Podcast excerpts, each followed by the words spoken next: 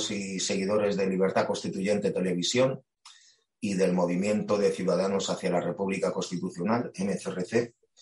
Eh, esta tarde vamos a hacer un nuevo programa de escenario internacional con Juanjo Charro. Eh, buenas tardes, Juanjo. Hola, buenas tardes. Marce, ¿qué tal? Muy bien, y con Fabián Moreno desde California. ¿Qué tal, Fabián? Muy bien, buenas tardes, Marce. Hola, Juanjo, buenas tardes. Hola. Bueno, pues hoy les proponemos un, programa, a mi juicio, estupendo, centrado en dos figuras, en George Washington y la independencia de los Estados Unidos, y la figura de Simón Bolívar y, su proyecto eh, de independencia también. Eh, entonces, bueno, pues hoy toca un poquito de historia y, algunas otras consideraciones que, saldrán espontáneamente. Eh, así que yo creo que quiere tomar la palabra, Fabián, eh, por ejemplo. Bueno, gracias, Marce.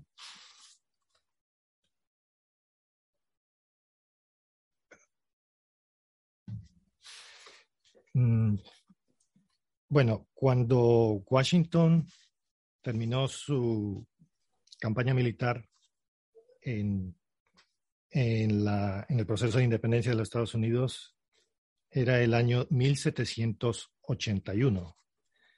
Y él no sabía en aquel momento que ah, eh, cuando acababa de triunfar, ese triunfo significaba también el triunfo de aquella potencia a la que acababa de derrotar. Hoy nadie duda de que lo inglés eh, prosperó después de la independencia de los Estados Unidos, tanto en lo económico, en lo político, en lo cultural. Se impuso en muchas regiones del mundo. Y asimismo, cuando San Martín, José de San Martín y Simón Bolívar, cuando estaban en sus procesos de lucha de independencia en Sudamérica, ellos no sabían si su triunfo o su fracaso pues iba a afectar a España y a lo hispano.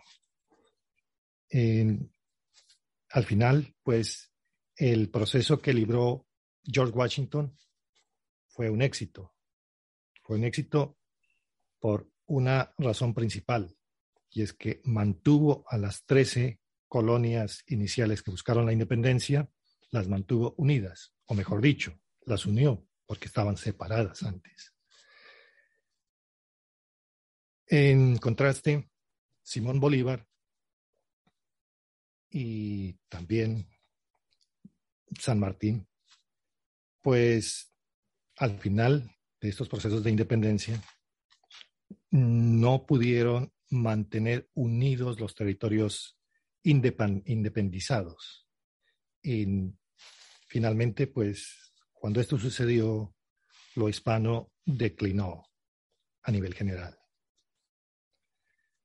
Y digo eh, que Simón Bolívar no triunfó, no porque no haya logrado la independencia. La independencia se logró, pero ese no era el objetivo. El objetivo era lograr la independencia con manteniendo la unión de los territorios independizados. ¿Cuál era el proyecto de Bolívar?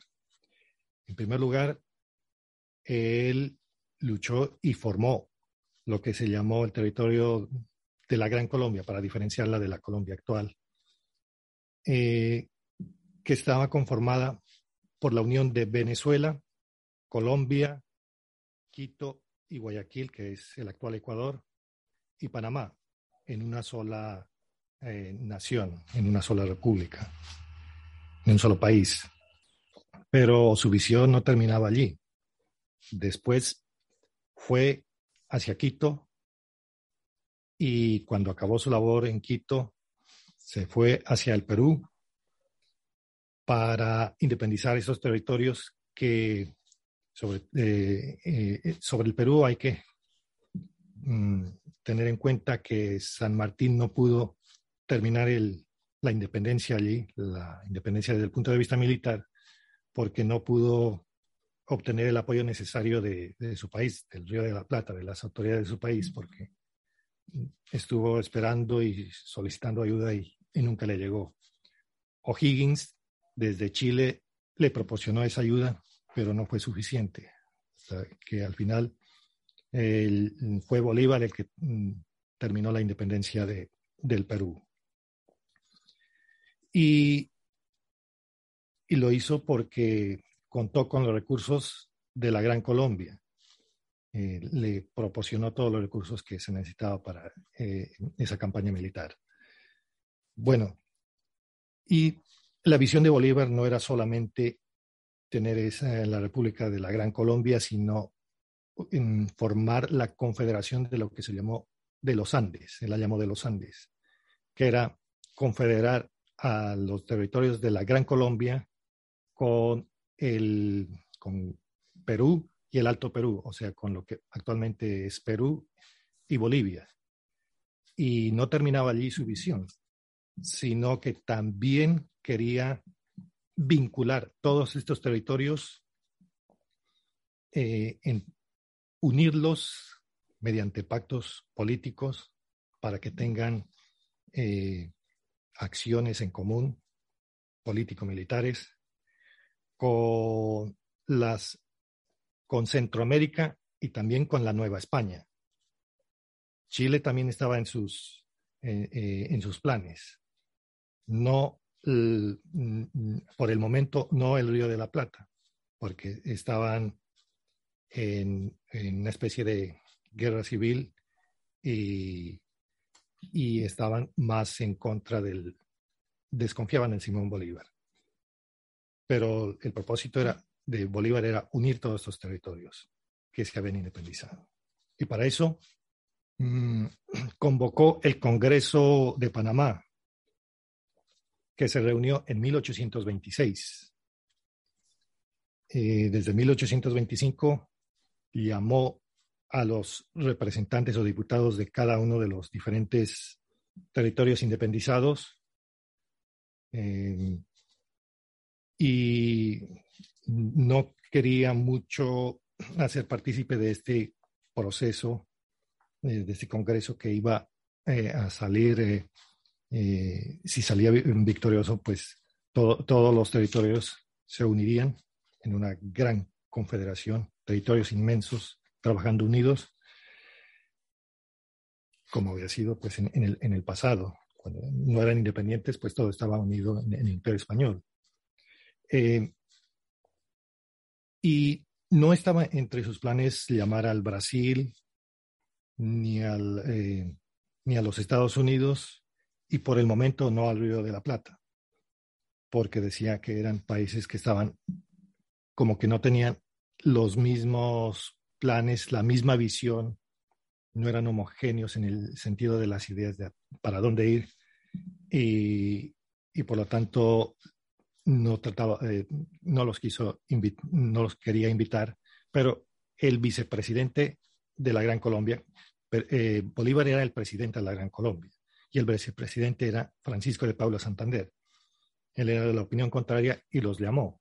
Llamó a Estados Unidos, a Brasil y al Río de la Plata el Río de la Plata no aceptó porque desconfiaba de, Bolívar y además estaba interesado y lo, eh, lo mismo Chile Chile no quiso aceptar la invitación eh, por dos razones eh, porque estaban más interesados en tener comercio con con el los principales socios comerciales de ellos que eran en ese tiempo la Gran Bretaña y los Estados Unidos. Entonces no no le caminaban mucho a, un pacto de esta naturaleza.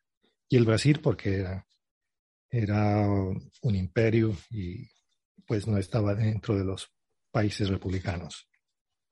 Pero Santander los llamó. Eh, no acudieron, de todas maneras, estos países.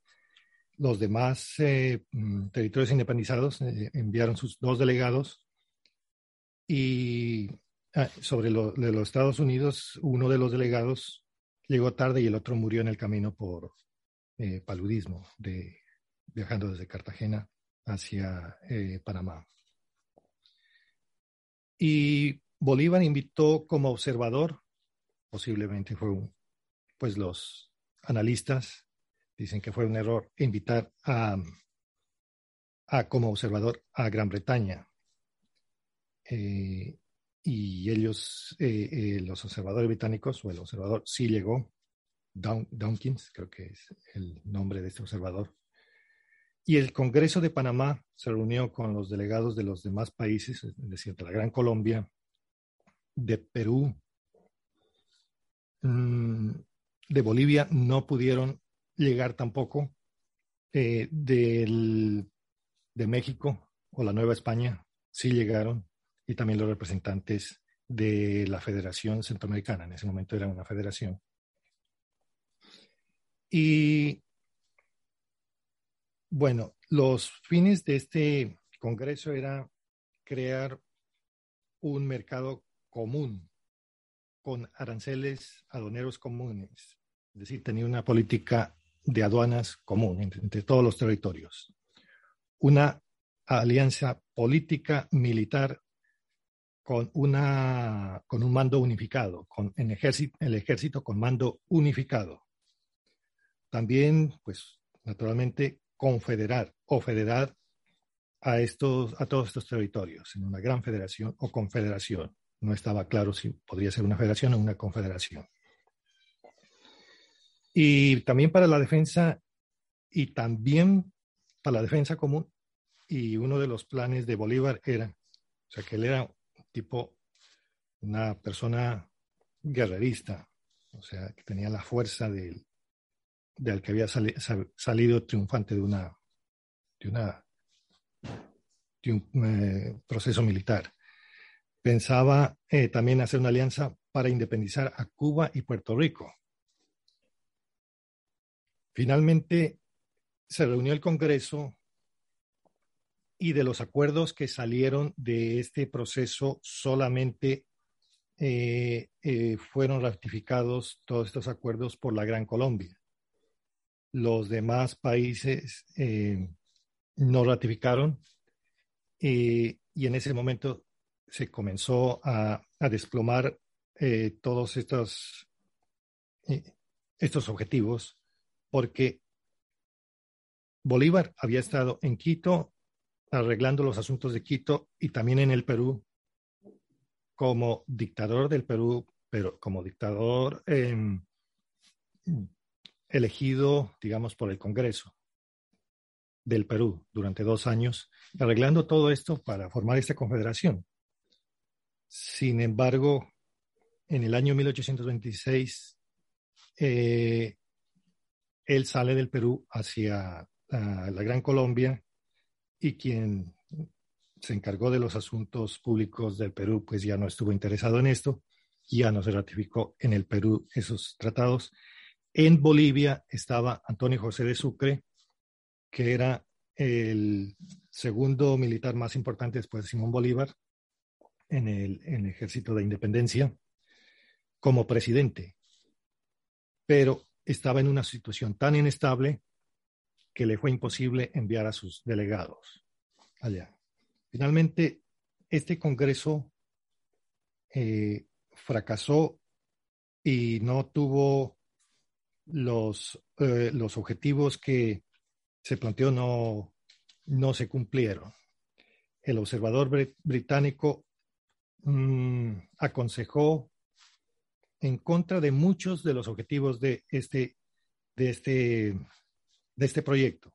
En primer lugar, dijo que una política de aranceles comunes no, no, lo, no lo veía adecuado, que sería mejor que cada país individualmente tuviera su política de aranceles.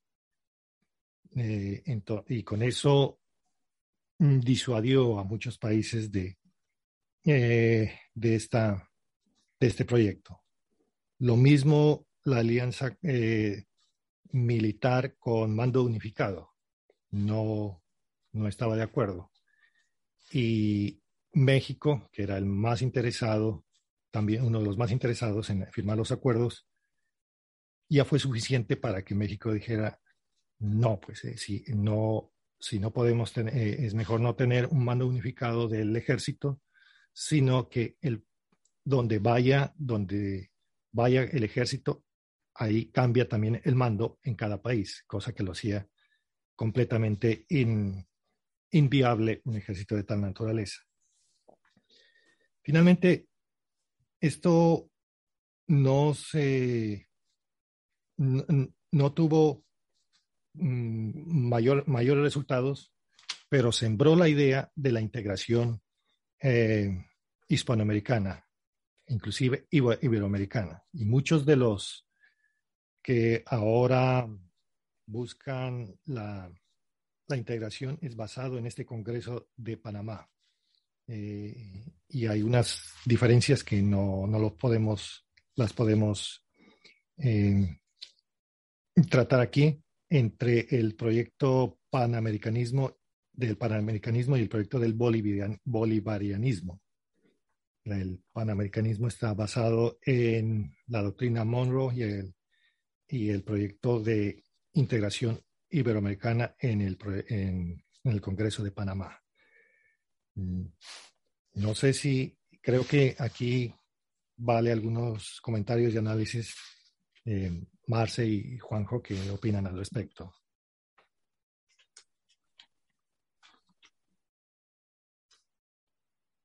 Juanjo.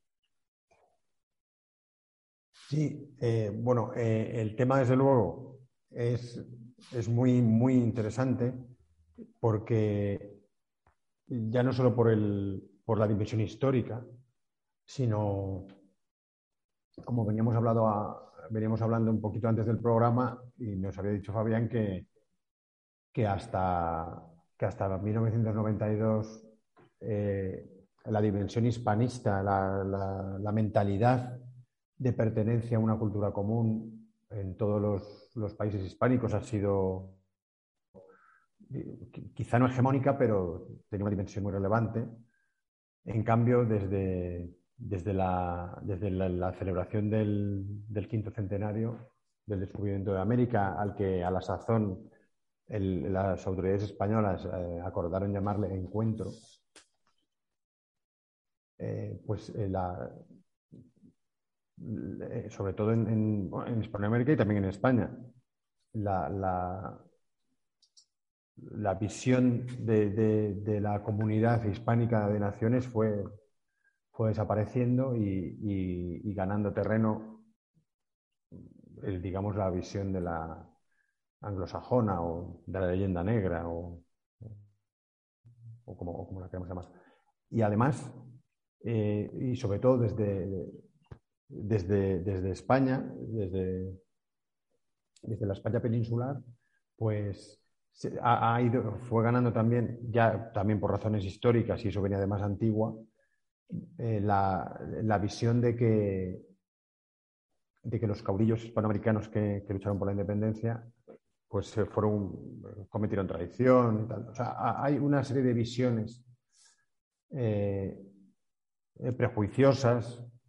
eh, mal informadas, cuando la realidad era que, bueno, tanto, tanto Bolívar como San Martín eh, habían, habían pretendido inicialmente eh, incluso establecer una monarquía constitucional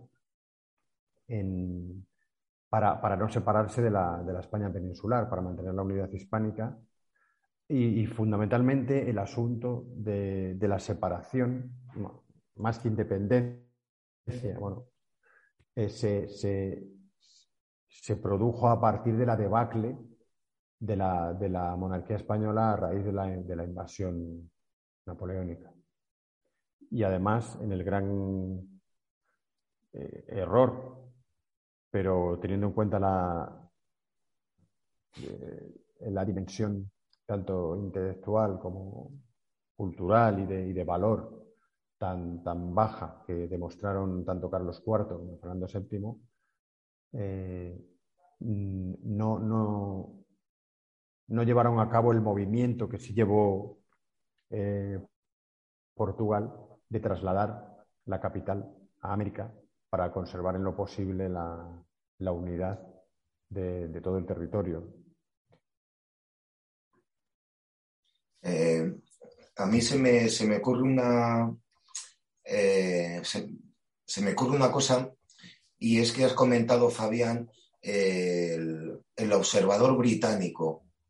Eh, el observador británico, evidentemente, eran unos tiempos en, pues en la, máxima competencia entre el imperio británico y, la corona española.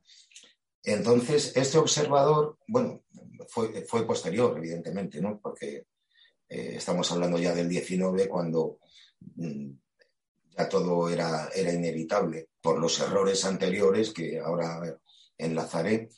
Eh, entonces yo creo que el, proyecto este de Bolívar, de, hacer esa federación o esa confederación, eh, lo desestimó el, observador británico, eh, has comentado por la cuestión de los aranceles.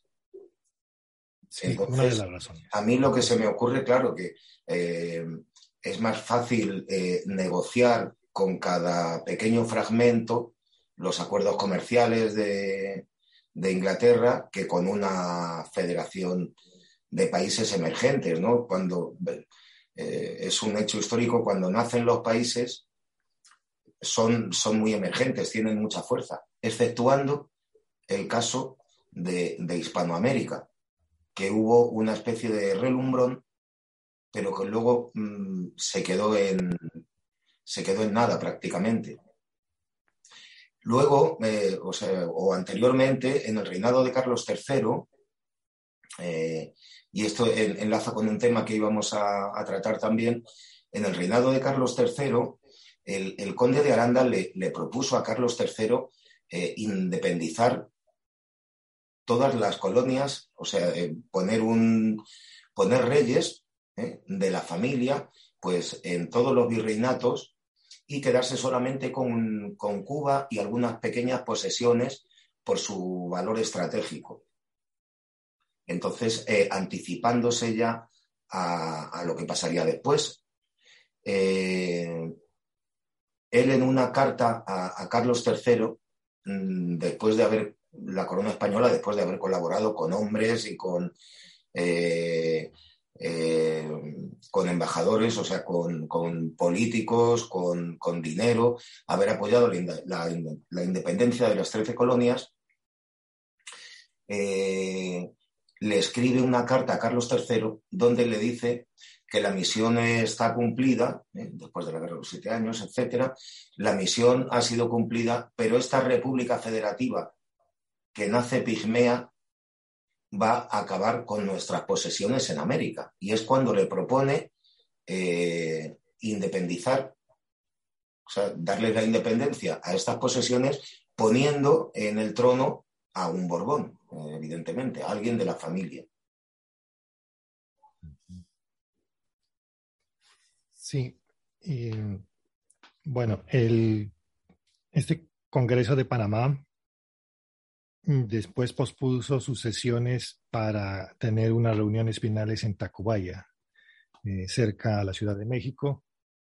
Ahí fueron, asistió también el, el delegado de los Estados Unidos y terminó de, de disuadir a los pocos asistentes que fueron allá de la conveniencia de esta confederación. Eh, y ahí terminó el Congreso de Panamá.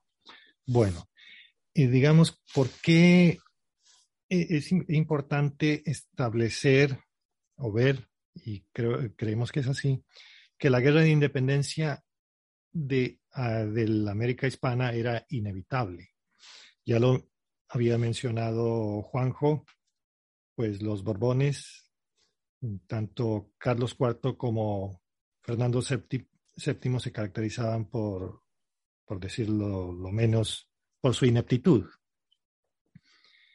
Eh, si ellos hubieran sido unos gobernantes más capaces, habrían salvado al imperio en los momentos más cruciales, tal vez de la historia de, de, España y, creo del mundo. En ese momento había, eh, se jugaba el nuevo orden mundial.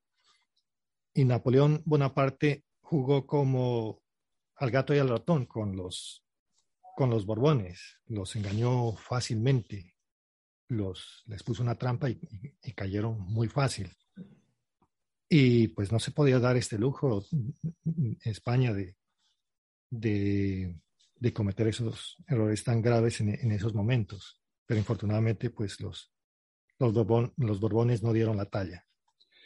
Pero una vez desaparecidos los Borbones porque estuvieron en, en manos, en poder de Napoleón, el imperio y la integridad territorial todavía podría haber sido eh, salvada porque todos los asuntos públicos de España pasaron a manos en, las relaciones con la América Hispana, eh, a la Junta eh, Central de España y de las Indias, Junta Suprema de España y de las Indias, que se reunió en Sevilla y que fue un producto de las demás juntas que se formaron, juntas de gobierno en España, que finalmente, em, por razones eh, de la persecución, ya que a, que estaban sometidas, tuvieron que, ir a la, a la, isla de León, Cádiz, y finalmente se disolvieron, pero formaron el Consejo de Regencia. Pero ellos, esta junta y el Consejo de Regencia después fueron los voceros para comunicarse con las provincias de la América Hispana, con las juntas de gobierno que se habían formado, porque asimismo como se formaron en España las juntas de gobierno, cuando ya se supo del, del desastre de, de la invasión napoleónica a España, pues en, en Hispanoamérica también se formaron juntas.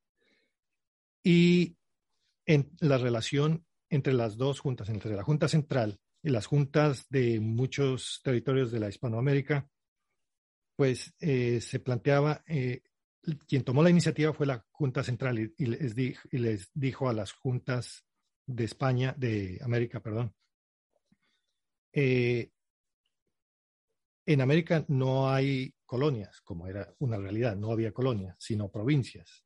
Y por lo tanto, envíen sus delegados y arreglamos este asunto, eh, sus representantes, y arreglamos esto, este, este asunto pues, en conjunto, porque estamos en una crisis.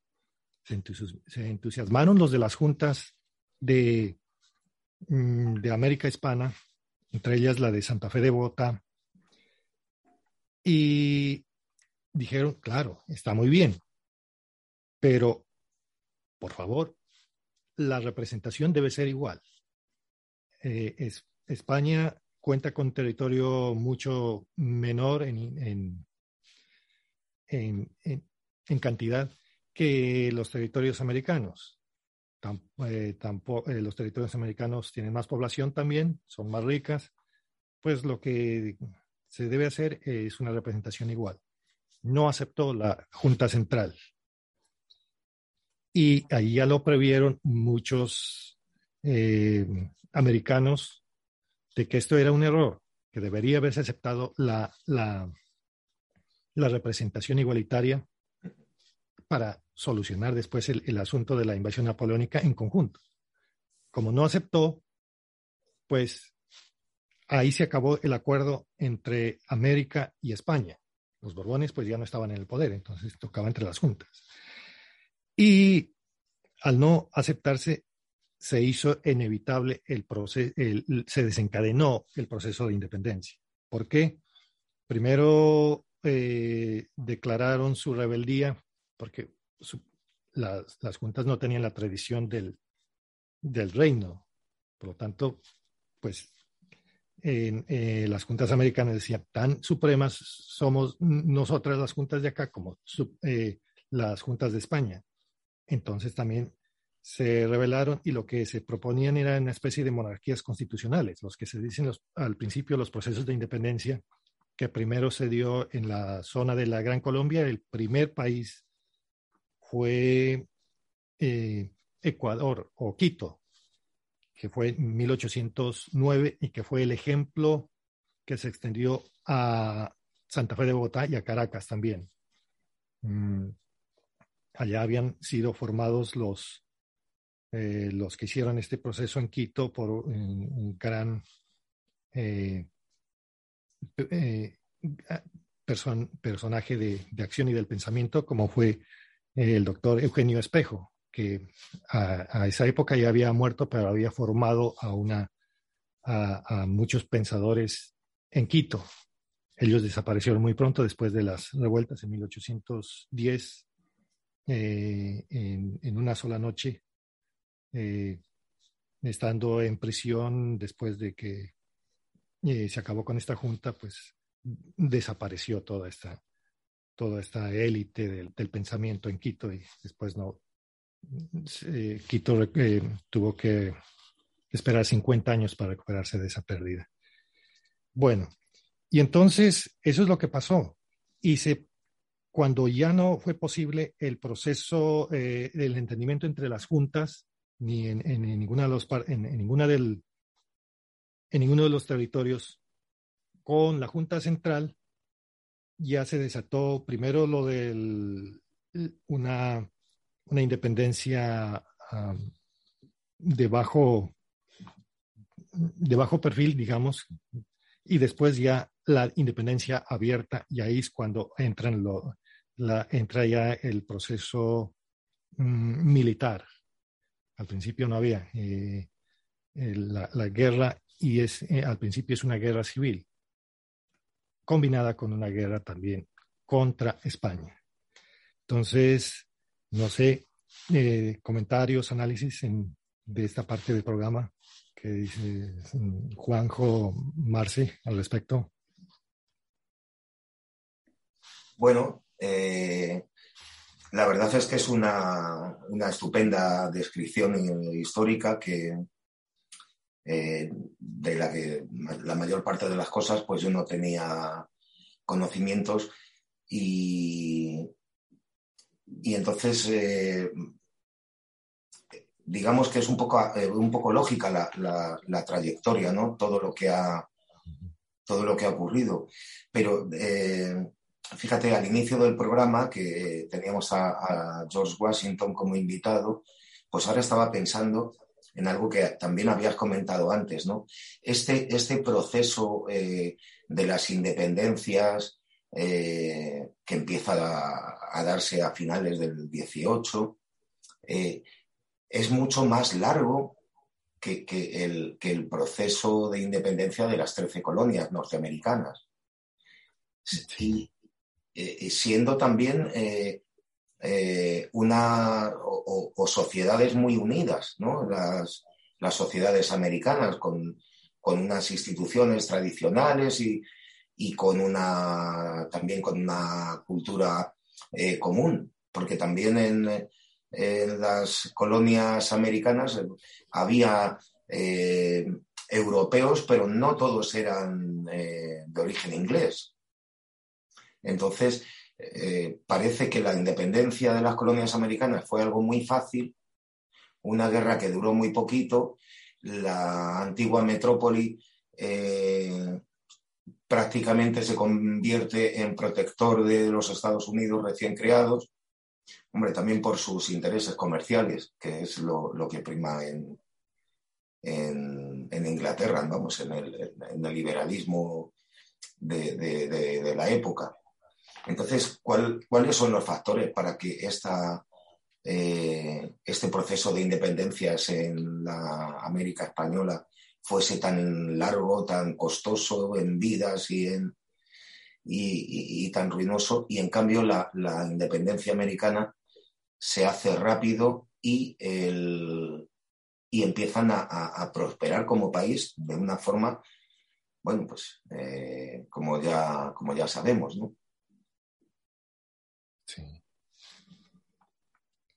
Bueno.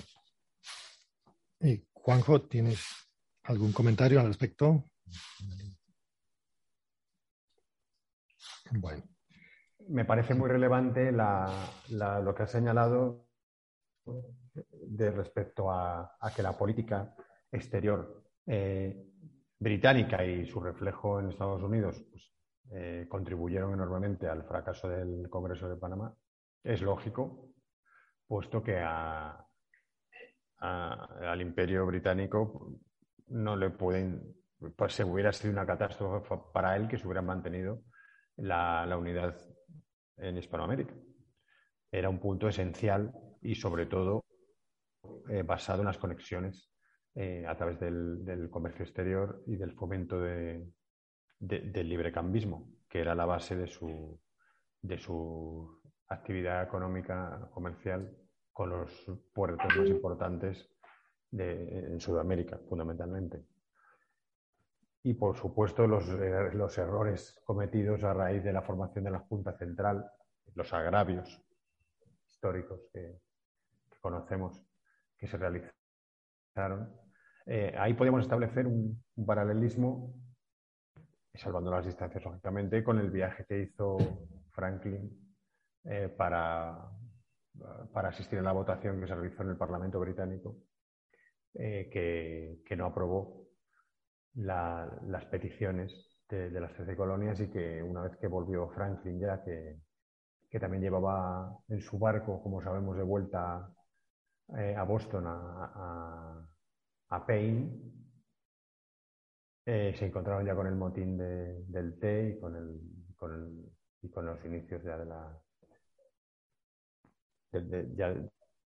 definitivos de la, de la, independencia de Estados Unidos. Ahí se ve cierto paralelismo en esa miopía, porque, claro, los, los jefes de gobierno, su característica fundamental tiene que ser un poco prever el futuro, prever las, las grandes eh, peligros que se avecinan, porque para la administración ordinaria realmente eh, pues ya está la, la propia administración pública, el jefe de gobierno tiene que, como decía don Antonio, tiene que ver crecer la hierba para prever y, mitigar esos riesgos que no supieron mitigar los,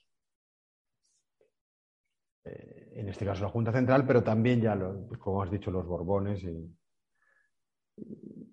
en todo el proceso que se desencadenó después, que, que podíamos, sí, perfectamente, eh, fue una guerra civil, pero ya no solo la fase inicial, Podríamos incluso considerar que la propia guerra de secesión eh, fue de, independencia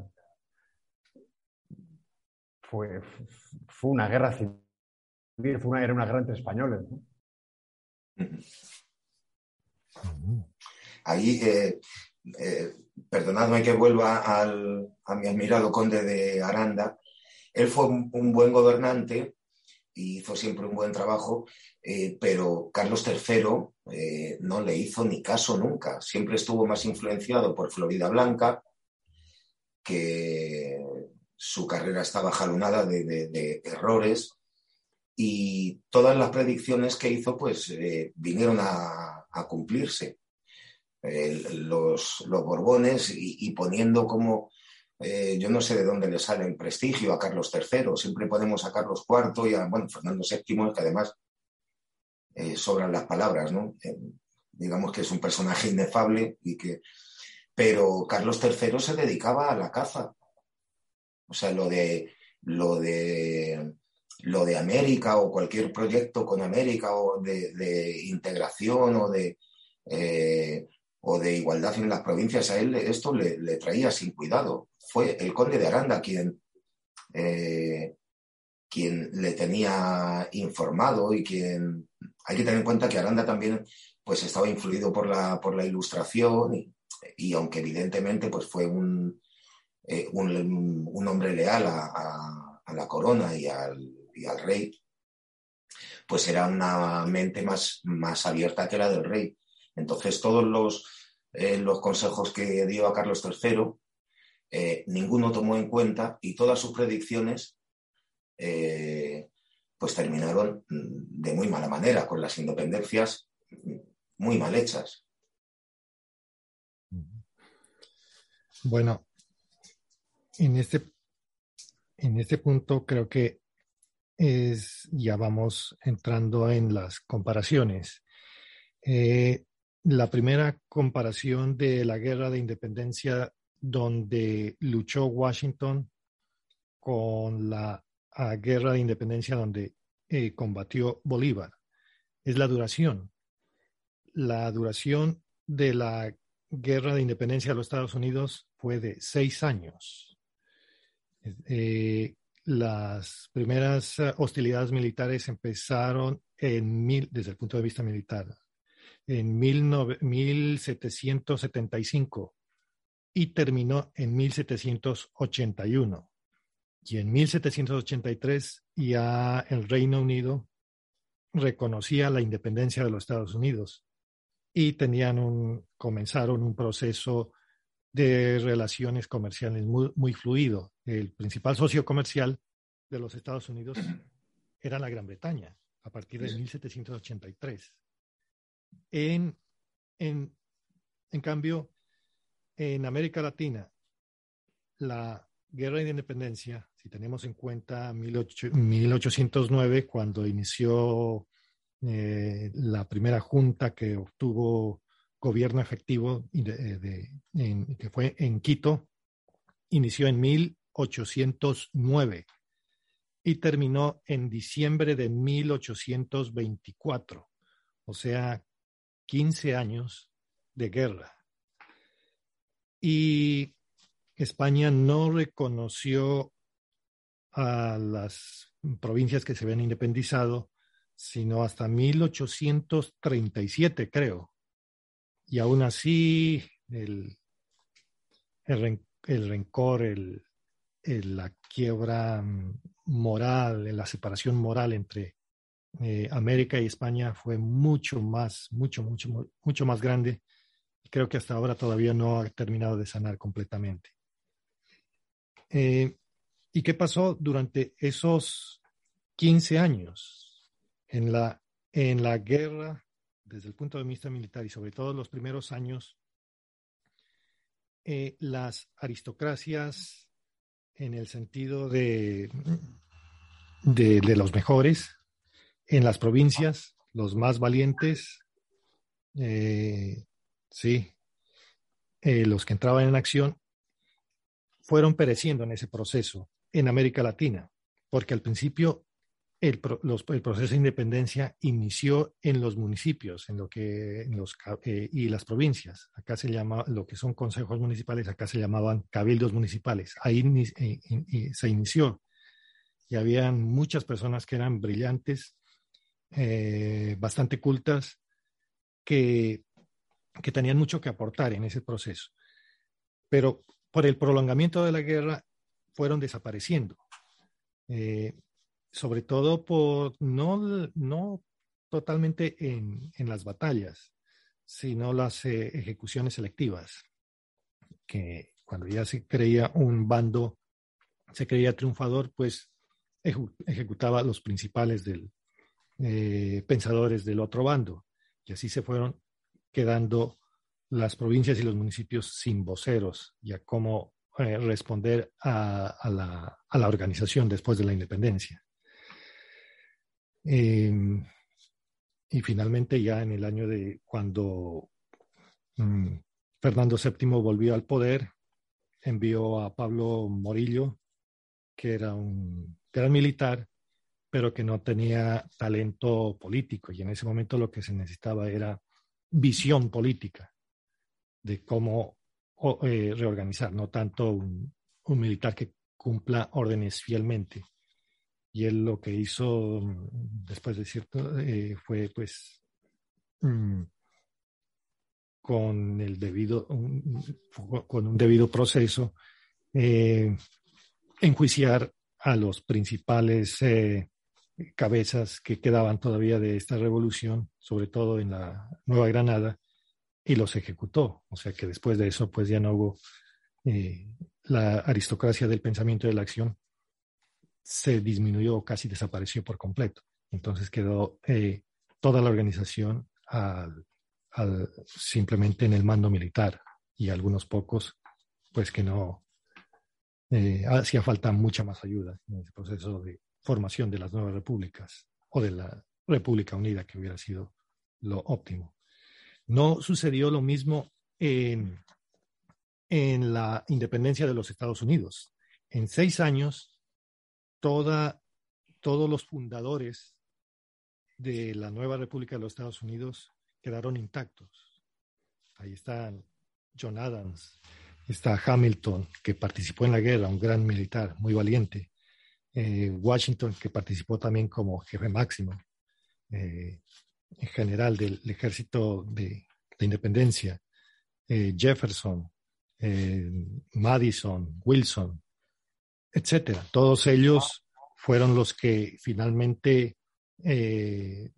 dieron la, participaron en, los procesos políticos y dieron, idearon la constitución de los Estados Unidos, etcétera. Entonces, y las provincias y los condados o municipios, pues eran muy activas y participaban en ese proceso con ideas, con sugerencias, eh, rechazaban lo que no estaba bien, aconsejaban inclusive eh, las, muchas de las ideas sobre el protocolo de cómo hacer una constitución vinieron, eh, vinieron no tanto de los jefes de los fundadores de los Estados Unidos de toda la Unión, sino desde las provincias y municipios. Vinieron muchas ideas y ellos tuvieron en cuenta esto. No pasó esto en la América Latina porque ese largo, esa larga lucha de independencia, pues acabó con las aristocracias del pensamiento y de la acción política en, en este territorio. Bueno, eh, eh, ¿Qué comentarios, qué análisis les merece esta parte del programa? Yo, yo, creo que la sociedad americana, antes de la, de la independencia, ya estaba organizada de una forma democrática. La sociedad civil, digamos. Entonces, eh, eh, atendiendo a lo, a lo, que dice Tocqueville en la democracia en América, la, la sociedad americana eh, el sistema político norteamericano, por decirlo eh, mejor, expresarlo mejor, nace de abajo arriba. O sea, eh, son las, las extrapolaciones de las pequeñas comunidades hacia ámbitos más grandes, pero la sociedad ya estaba organizada casi democráticamente. No tuvieron, también lo dice Tocqueville, no tuvieron que deshacerse de la aristocracia. Es, una, es un país que nace sin aristocracia, porque incluso en, las, en los virreinatos americanos, pues es que había aristocracia, que eh, evidentemente los, los poderosos eh, pues pugnaban por, por mantener, pero Estados Unidos no tuvo ese problema. No había aristocracia a la que derribar. Y la sociedad ya, ya estaba organizada de, de, abajo arriba, o sea, desde pequeñas comunidades al condado, que luego pues se extrapoló a lo grande, eh, a las diversas instituciones, el, Estado y luego ya la, República Federal. Entonces, eso, pues, e, esa forma ya eh, eh, es un obstáculo que, no tuvieron que, que, saltar. Sí, Juanjo, que ¿Qué criterio te merece Es muy importante lo que dice Marce, eh, aunque eh, la obra, la democracia América de Tocqueville es, bueno, es, una obra fundamental. Aunque sí hay que, me gustaría resaltar que, el concepto de democracia de Tocqueville se inclinaba más bien por identificarla eh, con, la igualdad material, con, la democracia material y ahí eh, luego el, pensamiento político pues eh, ya ha, distinguido claramente la, la democracia material de la democracia formal, que es la democracia representativa. Y aunque en el nacimiento de Estados Unidos fue muy importante esa, ese nacimiento de abajo arriba, es, evidente. Claro, él, hace una descripción, Tocqueville hace una descripción en el viaje este de 1829, creo que es, eh, hasta 1831, él hace una descripción de la organización social, ¿no?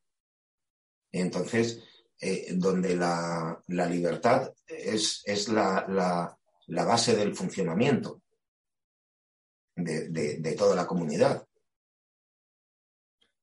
hay, Hay una algo que es controversial, pero pero ya no tanto creo, y es sobre la autonomía en las eh, provincias anglosajonas de, de, América y la autonomía en las provincias hispánicas en, en América. Las unas y las otras era, eh, tenían bastante autonomía.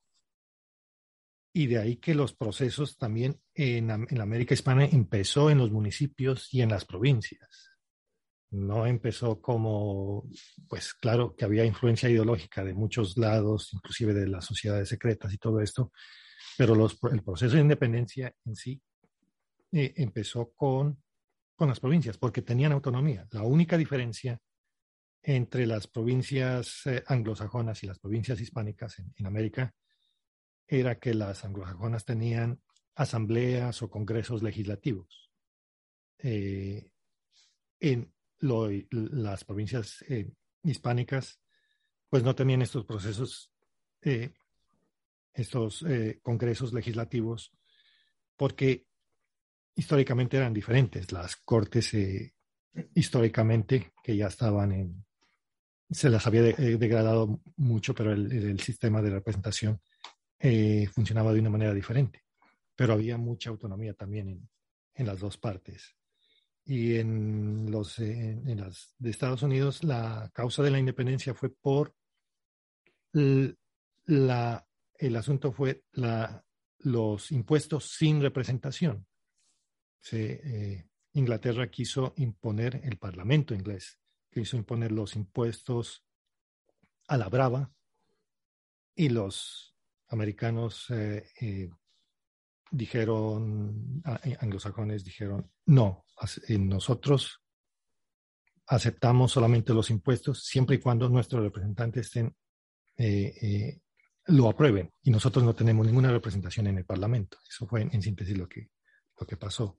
Pues acá las causas de, en Hispanoamérica, las causas de la independencia fueron diferentes. Fue la crisis provocada por, las, por la invasión de, de Napoleón. Y después los criollos ya que eran la, económicamente eran la clase social más eh, con, el poder, eh, con el poder económico y que políticamente dominaban en los cabildos, en los sectores locales y no entonces querían ya la, la el poder político, porque eso es, ahí ya creo que si, si aplicamos este, el, la teoría del relevo de las, eh, de las de las élites o de las clases sociales en el poder de Pareto creo que es más aplicable por ahí. Y ellos estaban luchando eh, cuando se hizo inevitable, cuando se aflojaron todos los resortes del poder, pues los criollos saltaron, buscaron esa oportunidad y ya no los podía detener absolutamente nadie. Y ahí, si ah, con los, eh, se, se, hubiera eh, aplicado bien los principios de la ciencia política en ese momento, hubieran sido canalizado de una manera que no se hubiera fragmentado eh, en los pequeños países casi insignificantes en que se dividió la Hispanoamérica, sino en, en grandes núcleos de grandes territorios, que hubiera sido mucho mejor. Pero bueno, lo que quería decir es que sí había autonomía tanto en, en, en Hispanoamérica como en la como en Estados Unidos. Eh, bueno, ahora vamos, sí, creo que vamos a hacer una, a describir las diferencias entre Washington y Bolívar. Eh, desde el punto de vista personal. Veamos, y ahí podemos sacar conclusiones haciendo las comparaciones. En primer lugar, eh, eh, George Washington tenía como, como tutor y maestro a su medio hermano, Lawrence, Lawrence Washington, que era 14 años mayor que él, porque el, el padre murió cuando él era muy pequeño. Entonces, eh, él admiraba mucho a su medio hermano y él lo formó en, la, en lo político, en lo económico, en todo. Eh, y también la familia, después de la familia eh, Fairfax, eh, que con una de las cuyas damas eh, Washington contrajo matrimonio, fue, lo formaron a él política en lo privado y en lo público. Mm, es como curiosidad, Lawrence, su medio hermano, participó en, la, en una de las guerras, en la guerra, no en la guerra, en la invasión o en el cerco de Cartagena de Indias con la armada inglesa del almirante Edward Vernon, que terminó en desastre para la Gran, para la Gran Bretaña, donde don Blas de Leso le ganó la mano, le ganó a, al comandante Vernon. Eh, esa guerra fue un desastre, o esa batalla fue un desastre para, para los británicos, pero Lawrence Washington de todas maneras admiraba mucho a, su comandante, a Vernon, y le dio el nombre a su plantación, a su hacienda, le, le, colocó el nombre de mm, Monte Vernon en honor al almirante Vernon. Y esa hacienda pasó a manos después de George Washington, cuando la esposa de, Lawrence eh, falleció y su hija mm, menor también falleció y, Lawrence fallecieron todos. Eh, y entonces eso pasó a, manos de, él, de, George Washington. Se llamaba Monte Vernon. Eh, la formación que tuvo Washington era más práctica que teórica y no tuvo eh, una educación formal. Lawrence había viajado y había sido educado en, Londres, pero George Washington nunca viajó a Europa. Eh, él estudió matemáticas, agrimensura, era agrimensor, medía fincas, medía tierras y era un terrateniente. Mm, él era también principios de contabilidad y formas, eh, em, formas eh, jurídicas, formas legales que eran de utilización práctica en su plantación, pero no tuvo mucha eh, formación, educación formal, fue más que todo informal y, y, y con su medio hermano, la formación que él tuvo. Y él escribía muy bien muy elegante lo que escribía, pero no era buen orador. Bolívar, en cambio, él también eh, en, forma similar a, Washington, no, eh, al principio no tuvo eh, educación formal, sino que su tutor y maestro fue don Simón Rodríguez. Era un, un profesor era un trabajador de la familia Palacios, eh, Bolívar Palacios, que llevaba los libros de la contabilidad y que había estudiado el Emilio de Rousseau y lo formó a Bolívar desde pequeño, desde antes de los nueve años, eh, con las ideas del Emilio de, de Rousseau. Y eso le valieron a Bolívar por la disciplina más que todo corporal y la destreza física que esa educación implicaba, eh, lo llevaron a, que, a que poseyera gran destreza física y después cuando ingresó en la Academia Militar de, de Caracas fuera eh, se destacara entre los demás alumnos por sus destrezas físicas, porque fue formado por don Simón Rodríguez. Eh, después, de, después de esto, Bolívar viajó a Madrid cuando ya tenía 15, 16 años y allá conoció por dentro la corte real, la corte de Carlos IV y de María Cristina de Parma y de su hijo Fernando, que después se llamó Séptimo. Veía todos los excesos, mm, las costumbres, eh, conocía a perfección eh, esto y pues le gustaba disfrutar de lo que allá se, allá se disfrutaba, pero no le gustaba para nada. Decía que estaba, que era una, eh, un reino corrupto, que ya estaba en, plena declinación, algo así.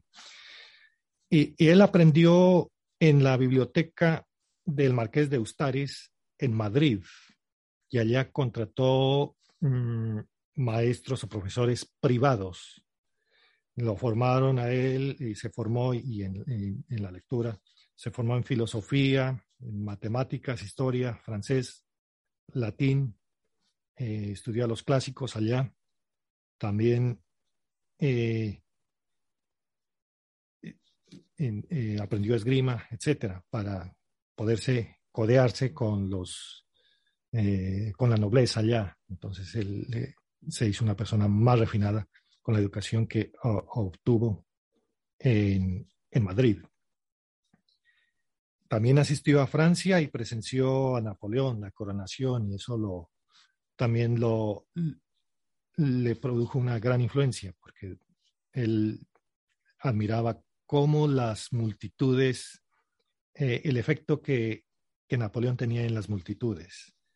Entonces ahí hay una, unas comparaciones. Ellos no tuvieron mayor educación formal. Mm, Washington, eh, más una educación práctica para sus negocios en su plantación. Bolívar más en, las humanidades, eh, en la historia. Eh, y él, a diferencia de Washington, bueno, los dos escribían muy bien, pero Bolívar era buen orador tenía una, un poder de la palabra impresionante. Y también otra cosa antes de, sí, eh, los dos, bueno, ni el uno ni el otro tuvo hijos. Washington no tuvo, no tuvo hijos, pero tuvo hijastros. Se casó con una señora un poco mayor que él, que trajo dos, dos hijos de un anterior, de un matrimonio anterior.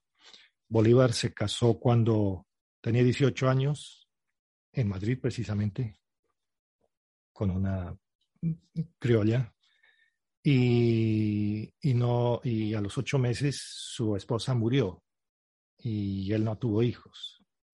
Eh, ah, eh, se escucha por ahí que él tuvo muchos hijos, no, no, no tuvo ningún hijo, por lo menos que sea comprobado. Eh, en lo físico, ya, ya como anécdota, Washington medía 1,90 de estatura y Bolívar 1,60. Pero eso son simplemente anécdotas.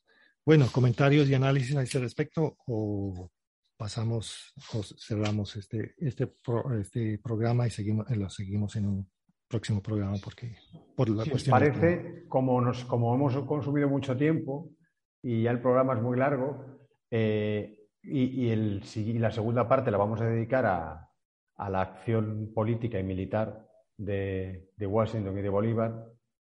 Pues si queréis eh, cerramos aquí, ¿no? Yo creo que sí, sí, se quedan algunas cosas en el tintero que, bien merecen hacer una segunda parte del programa. ¿Eh? Si os parece bien. Sí, muy bien. Sí. Bueno, pues queridos amigos, seguidores, eh, este programa tendrá una, continuación donde eh, veremos cosas que, no ha dado tiempo y bueno, pues esperamos que haya sido de vuestro interés o de su interés y nos despedimos hasta una hasta este segundo capítulo de George Washington y Simón Bolívar. Muchas gracias, Juanjo. Eh, por, prestaros a hacer un programa de escenario internacional. Muchas gracias, Fabián, también. Y nada, hay que desearos que tengáis una buena semana. ¿eh? Y muchas gracias por vuestra asistencia. Un abrazo. Muchas gracias. Hasta pronto. Hasta luego.